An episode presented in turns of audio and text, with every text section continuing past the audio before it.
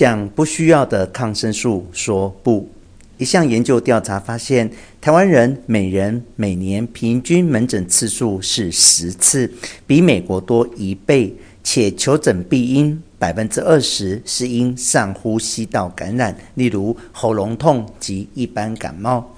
这类型感染多半是病毒所引起，较少是细菌引起的感染，因此使用抗生素治疗是无效。原因在于抗生素只能杀死细菌，不能消灭病毒。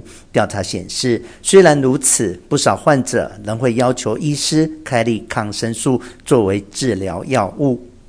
从上个世纪的九零年代统计来看，在台湾普通感冒的病患，百分之三十病人会领取抗生素药物。另外，十岁以下的孩童求诊后，也有百分之二十八会拿到抗生素。越来越多的研究显示，抗生素会影响肠道菌丛，也会引发未来严重的健康后遗症。请务必要减少不必要的抗生素使用。近几十年来，台湾卫生单位已采取各项防止抗生素滥用医疗措施，而个人也需配合，尽量避免不适当的使用抗生素。一、若是普通感冒，可以考虑不必看医师。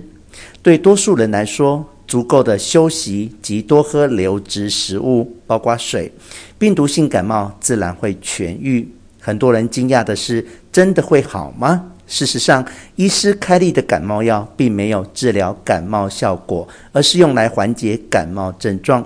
如果是针对病毒感染，使用抗生素也是完全无效。二，不要主动要求医师开立抗生素。根据调查，有时医师会倍感压力，因为一部分病人会主动要求开立抗生素，即使该项疾病根本无需使用抗生素。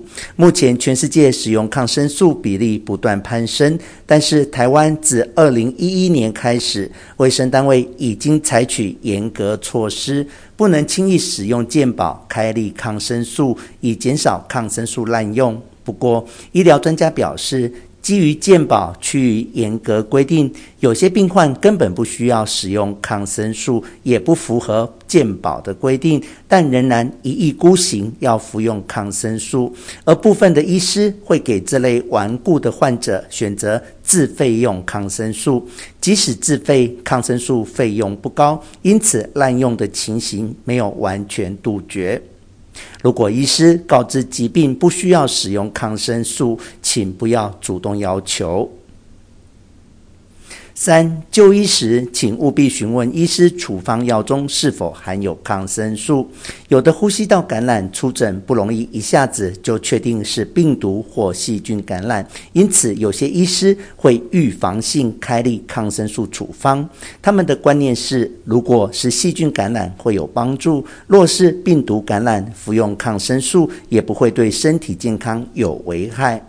有的医师甚至会担心，如果不开立抗生素，后来发现属细菌感染，导致病情没有及时控制，会被病人指责，所以会习惯性开立抗生素。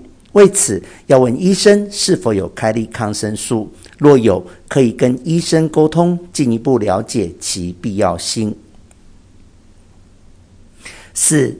必要时才使用抗生素。